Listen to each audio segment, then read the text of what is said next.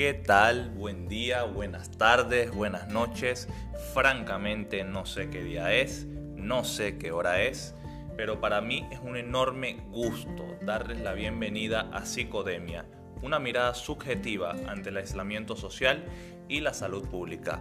Mi nombre es Ángel Pulido y hoy nos acompañan Denis Gaid y Catalina Zapata. Acompáñennos, por favor.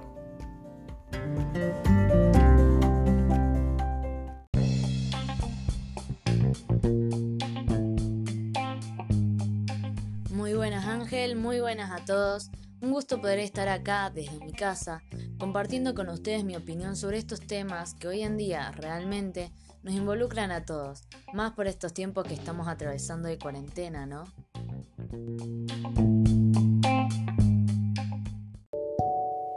Catalina, un abrazo enorme a la distancia. A mí me gusta decirte Katy, amiga. Y entrando en contexto, hablando sobre un tema de público conocimiento, como lo es el coronavirus, el famoso COVID-19, que ha hecho estragos en la economía a nivel mundial, en la salud pública y en algo tan importante que vamos a tratar hoy, como lo es la salud mental. ¿Cómo crees que se comportaría una persona con padecimiento mental, ya sea leve, moderado o grave, en estas circunstancias? Un punto de vista subjetivo desde tu rol como psicóloga.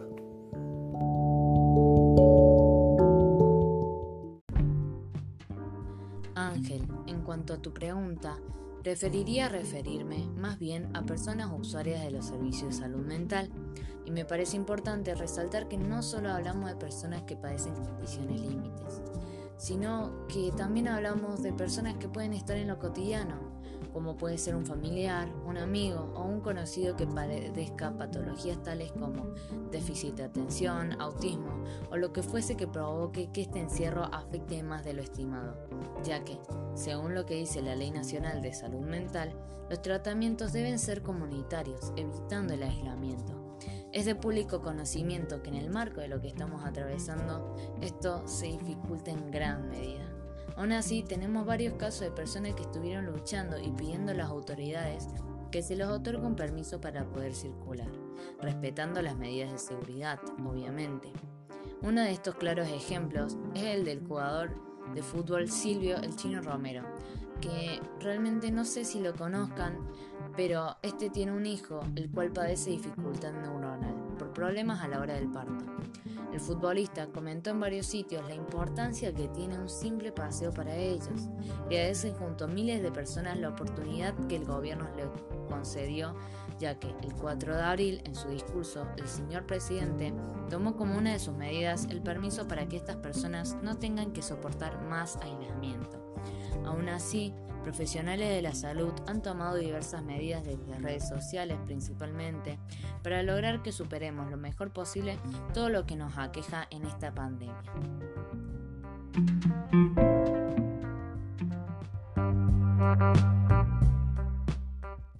Coincido completamente con lo que estás diciendo, Katy, porque social y culturalmente creemos que estamos bien, pero esto está muy lejos de la realidad. Creemos que el prójimo se las puede arreglar por sí solos y no es así. Todos en algún momento de nuestras vidas vamos a necesitar ayuda. Un nene con autismo necesita espacio para recrearse, necesita tiempo de recreación. Una persona con una patología como lo puede ser la esquizofrenia necesita relajarse. Son personas muy sensibles y muchas veces los vemos como cargas familiares, cargas sociales, cargas económicas y no es así son seres humanos, son especiales, pero son seres humanos. Hago mucho hincapié en esto. Y como sociedad estamos muy dañados en este sentido. Y hay que trabajar día a día para por lo menos tratar de mejorar. Cada persona piensa de manera distinta, cada persona actúa de manera distinta y cada persona puede interpretar algo de manera distinta. Es muy, pero muy subjetivo.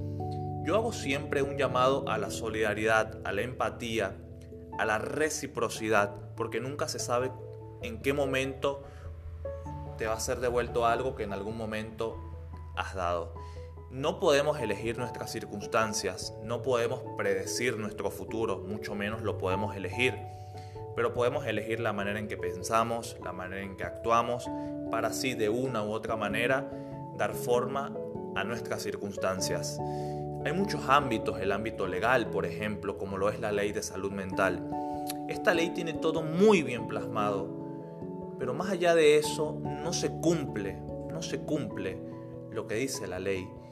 Y hay que tratar día a día de mejorar en esto, sin lugar a dudas. Momento de un mini break, un mini descanso. Francamente yo no soy bueno escogiendo música, pero vamos a ver qué onda.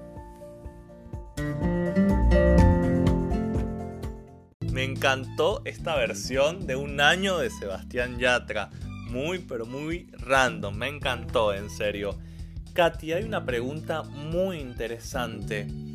Eh, y sé que le va a llamar la atención a todos, sobre todo quienes estudian esta carrera y quienes ya son licenciados en psicología o tienen que ver con, con esta linda ciencia. Ante la incapacidad de una persona con padecimiento mental de decidir por sí misma en tiempos de coronavirus, en tiempos de cuarentena, en tiempos de pandemia, ¿qué harías tú ante tu rol como psicóloga? Es bastante interesante este punto, Katy. Coméntame.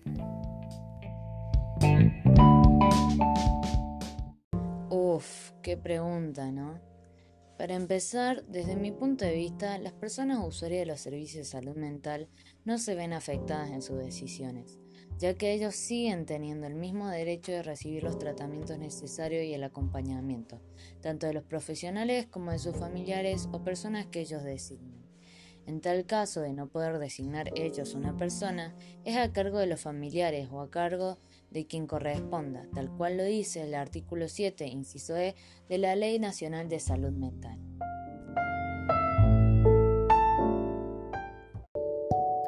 Ha sido una experiencia muy linda, muy enriquecedora, en la cual hemos tratado temas muy actuales y bastante complejos.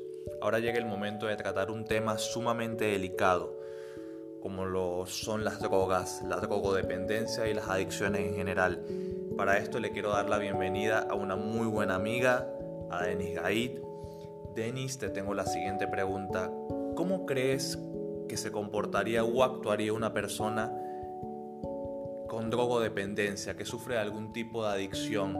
¿De qué manera haría para obtener las sustancias, para consumir? ¿Y hasta qué punto llegaría para cometer tal fin? Te escuchamos, Denis. Bienvenida.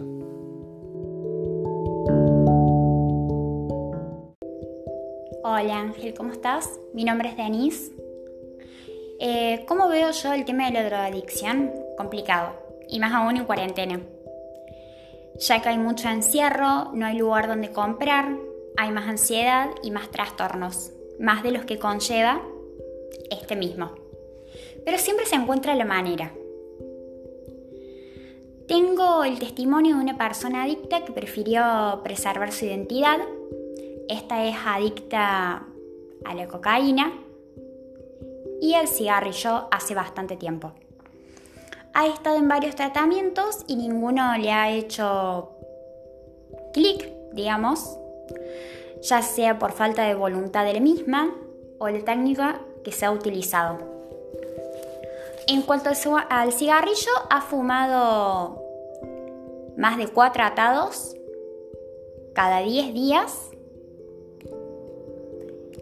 es más que todo para calmar la ansiedad, según lo que me ha contado. En cuanto a la cocaína, compra bolsitas de un gramo que le duran menos de un mes y a veces un mes. Tiene un gasto diario de 24 mil pesos mensuales. Con el tema de la cuarentena se le hace más difícil conseguir ya que no se puede salir, como dije anteriormente, pero bueno, siempre se encuentra la forma, me decía. Esta es la forma que esta persona encontró. Salir de madrugada con lentes y capucha, más barbijo. Llega hasta el lugar donde está la persona que le expende la droga y vuelve a su casa. ¿Por qué elige este horario? Para evitar la policía, más allá que al no consumir no puede dormir. Los días que no ha podido consumir ha tenido que recurrir a otros métodos, a otra droga, un psicofármaco, clonazepam, para poder conciliar el sueño. El organismo está tan acostumbrado a esta sustancia que si no la tiene comienza a manifestar diversos tipos de dolores, ya sea de cabeza, estómago o musculares.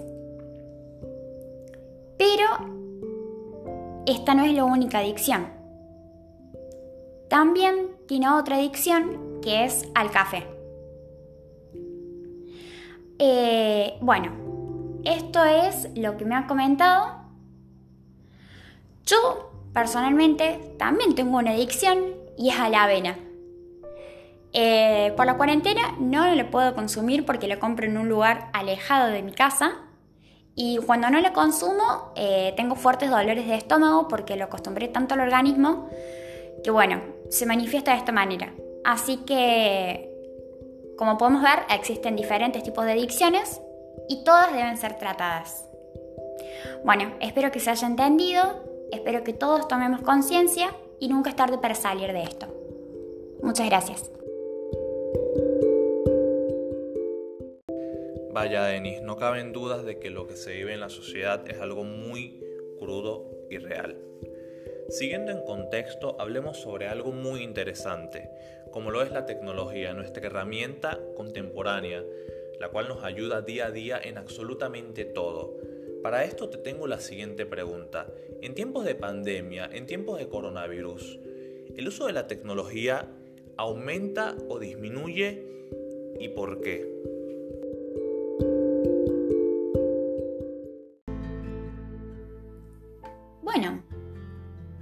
Yo creo que tu pregunta es un poquito difícil de responder, ya que la tecnología nos afecta desde que existe, básicamente.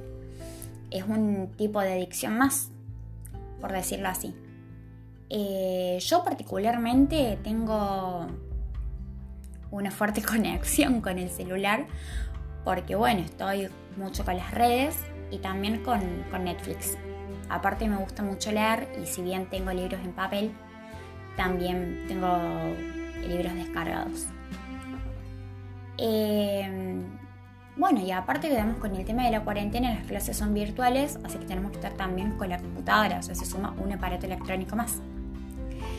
Yo creo que no somos el único segmento de población, los jóvenes, a quienes nos afecta, sino también están, bueno, primero las personas grandes, también que trabajan, que tienen que hacer eh, home office, trabajo desde su casa y también los más chicos, ¿no? Que al no ir a la escuela en el jardín, los padres eh, los ponen o con la televisión, que es otro aparato electrónico, o con la computa sí, con la computadora, con la notebook o con la tablet para ver películas. Entonces creo que desde chiquito le van inculcando eh, esta costumbre que no está buena porque nos distrae, nos hace mal, nos genera malestar porque, bueno, nos daña la vista y nos genera, digamos, mucho dolor de cabeza. Más allá del dolor de cabeza, eh, nos puede generar problemas a futuro en el cerebro si lo usamos mucho. Eh, según un estudio, las personas llegan a usar el celular o en general, digamos, los aparatos electrónicos unas 16 horas por día, ya que el día tiene 24, el resto duermen. Y eh, con periodos de 15 o 20 minutos lo usan para recrearse en el medio, ya sea saliendo a caminar, tomando algo o hablando con alguien. Pero siempre, digamos, el celular, por ejemplo, generalmente está presente. Si yo estoy en una reunión, tengo el celular si estoy trabajando, tengo el celular. Si estoy corriendo, haciendo deporte, tengo el celular. Entonces creo que no nos podemos despegar y la cuarentena nos hace estar encerrados. Por ende es peor porque nos está haciendo muy mal y bueno, estamos teniendo una mayor adicción a esto.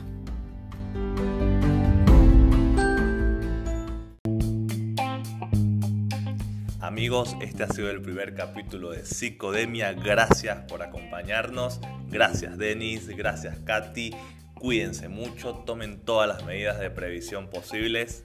Los dejo con un poco de Bad Bunny. Hasta la próxima.